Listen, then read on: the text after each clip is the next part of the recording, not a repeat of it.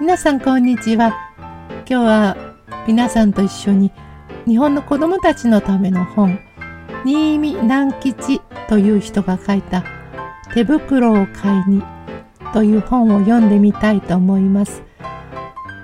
手袋なので少し季節外れではありますが、頑張って読みますので聞いてみてください。なお難しい言葉は概要欄に少し説明を書いておきますので、そちらを見ていただくとわかりやすいかなと思います。それでは始めます。手袋を買いに。寒い冬が北方から狐の親子の住んでいる森へもやってきました。ある朝、ホラー穴から子供の狐が出ようとしましたが、と叫んで、目を押さえながら母さん狐のところへ転げてきました。母ちゃん、目に何か刺さった。抜いてちょうだい。早く早く。と言いました。母さん狐がびっくりして、慌てふためきながら、目を押さえている子供の手を恐る恐る取り除けてみましたが、何も刺さってはいませんでした。母さん狐は、ホラー穴の入り口から外へ出て初めて訳がわかりました。昨夜のうちに真っ白な雪がどっさり降ったのです。その雪の上からお日様がキラキラと照らしていたので、雪は眩しいほど反射していたのです。雪を知らなかった子供の狐はあまり強い反射を受けたので、目に何か刺さったと思ったのでした。子供の狐は遊びに行きました。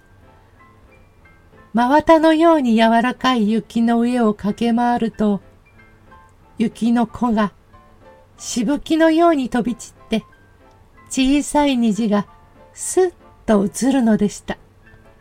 すると突然、後ろで、ドタドタ、ザーものすごい音がして、パン粉のような粉雪がふわーっと小狐に追っかぶさってきました。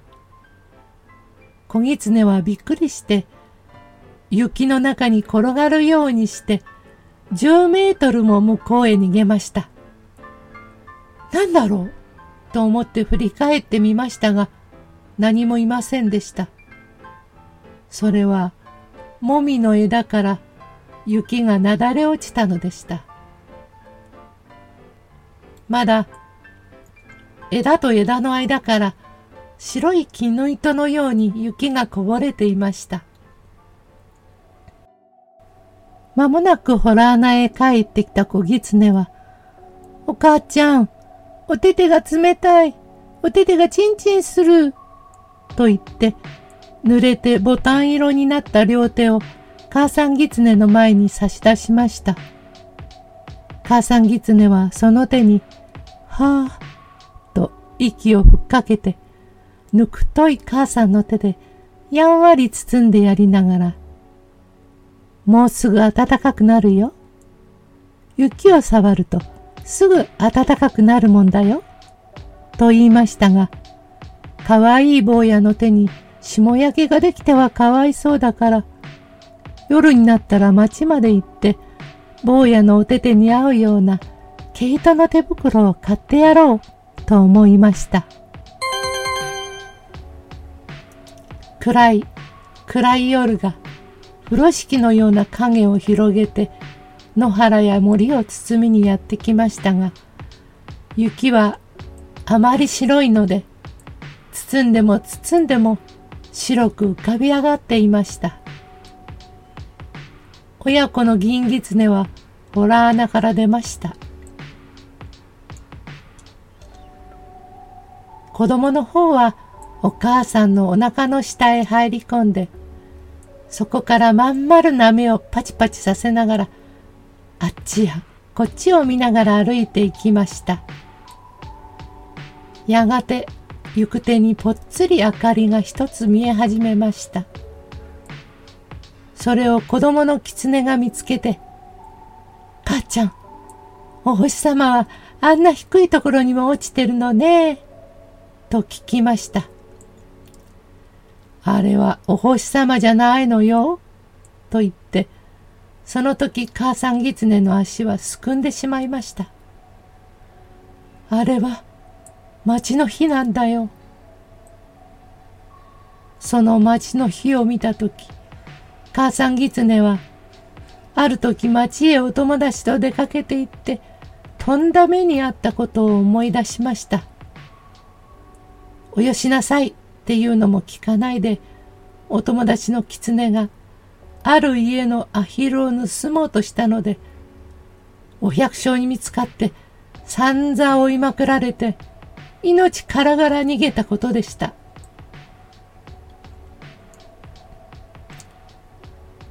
母ちゃん、何してんの？早く行こうよ。と子供の狐がお腹の下から言うのでしたが、母さん狐はどうしても足が進まないのでした。そこで仕方がないので、坊やだけを一人で町まで行かせることになりました。坊や、お手手を片方を出し、と母さん狐が言いました。その手を母さん狐はしばらく握っている間に、かわいい人間の子供の手にしてしまいました。坊やの狐はその手を広げたり握ったり、つねてみたり、嗅いでみたりしました。なんだか変だな、母ちゃん。これなにと言って、雪明かりにまたその人間の手に変えられてしまった自分の手をしげしげと見つめました。それは人間の手よ。いいかい坊や。町へ行ったらね、たくさんの人間の家があるからね。まず、表に丸いシャッポの看板のかかっている家を探すんだよ。それが見つかったらね、トントンと戸を叩いて、こんばんはって言うんだよ。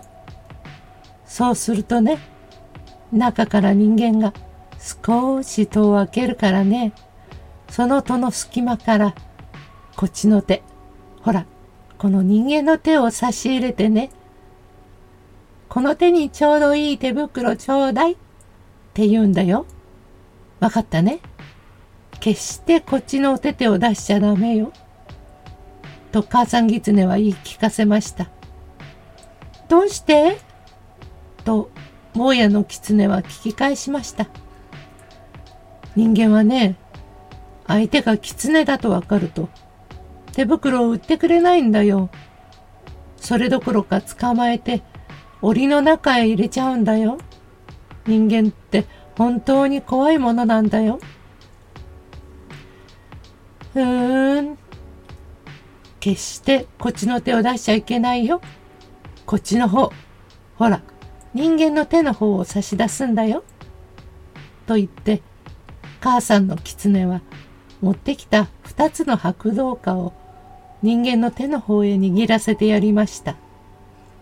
子供の狐は町の火を目当てに雪明かりの野原をよちよちやっていきました。はじめのうちは一つきりだった火が二つになり、三つになり、果ては塔にも増えました。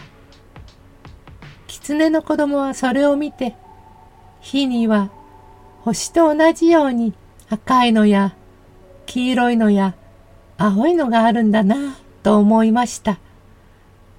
やがて町に入りましたが、通りの家々はもうみんな戸を閉めてしまって、高い窓から暖かそうな光が道の雪の上に落ちているばかりでした。けれど、表の看板の上には大抵小さな電灯が灯っていましたので、狐の子はそれを見ながら帽子屋を探していきました。自転車の看板や、メガネの看板や、その他いろいろな看板が、あるものは新しいペンキで書かれ、あるものは古い壁のように剥げていましたが、町に初めて出てきた小狐には、それらのものが一体何であるかわからないのでした。とうとう帽子屋が見つかりました。お母さんがみちみちよく教えてくれた黒い大きなシルクハットの帽子の看板が青い電灯に照らされてかかっていました。小狐は教えられた通り、トントンと戸を叩きました。こんばんは。すると、中では何かコトコト音がしていましたが、やがて戸が一寸ほどごろりと開いて、光の帯が道の白い雪の上に長く伸びました。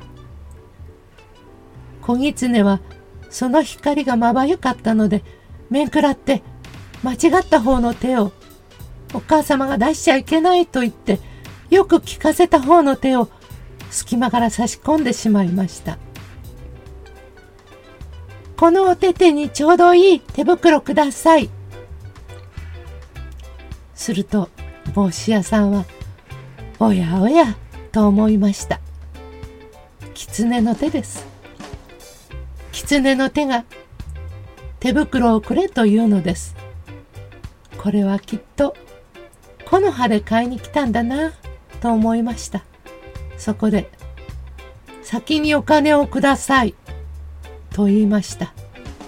小狐は素直に握ってきた白銅貨を二つ帽子屋さんに渡しました。帽子屋さんはそれを人差し指の先に乗っけて勝ち合わせてみると、チンチンと良い音がしましたので、これは木の葉じゃない、本当のお金だと思いましたので、棚から子供用の毛糸の手袋を取り出してきて、小狐の手に持たせてやりました。小狐は、お礼を言ってまた、元来た道を帰り始めました。お母さんは人間は恐ろしいものだっておっしゃったが、ちっとも恐ろしくないや。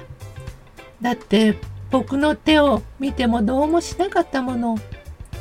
と思いました。けれど、小狐は一体人間なんてどんなものか見たいと思いました。ある窓の下を通りかかると人間の声がしていました。なんという優しい、なんという美しい、なんというおっとりした声なんでしょう。眠れ、眠の胸に、眠れ、眠れ、母の手に。小狐は、その歌声は、きっと人間のお母さんの声に違いないと思いました。だって、小狐が眠る時にも、やっぱり母さん狐は、あんな優しい声で揺すぶってくれるからです。すると今度は子供の声がしました。母ちゃん、こんな寒い夜は森の小狐は寒い寒いって泣いているでしょうね。すると母さんの声が森の小狐もお母さん狐のお歌を聞いてホラー穴の中で眠ろうとしているでしょうね。さあ、坊やも早くねんねしなさい。森の小狐と坊やとどっちが早くねんねするかきっと坊やの方が早くねんねしますよ。それを聞くと小狐は急にお母さんが恋しくなってお母さん狐の待っている方へ飛んで行きました。お母さん狐は心配しながら坊やの狐の帰ってくるのを今か今かと震えながら待っていましたので、坊やが来ると温かい胸に抱きしめて泣きたいほど喜びました。2匹の狐は森の方へ帰って行きました。月が出たので、狐の毛並みが銀色に光り、その足跡にはコバルトの影がたまりました。母ちゃん、人間ってちっとも怖かないや。どうして？棒、間違えて本当のお手手出しちゃったの。でも、帽子屋さん、捕まえやしなかったもの。ちゃんとこんないい暖かい手袋くれたもの。と言って、手袋のはまった両手をパンパンやってみせました。お母さん狐は、まあ、と呆れましたが、本当に人間はいいものかしら？本当に人間はいいものかしら？とつぶやきました。以上です。えー、わからない言葉が多かったかもしれないけど、うーん概要欄にある言葉の意味を見てもう一度聞いてもらえると少しずつ分かっていくかなと思います。日本の子供たちが読む文学なのでそんなにひどく難しい内容ではないです。それではまた。皆さんどうもありがとうございました。ゆきこでした。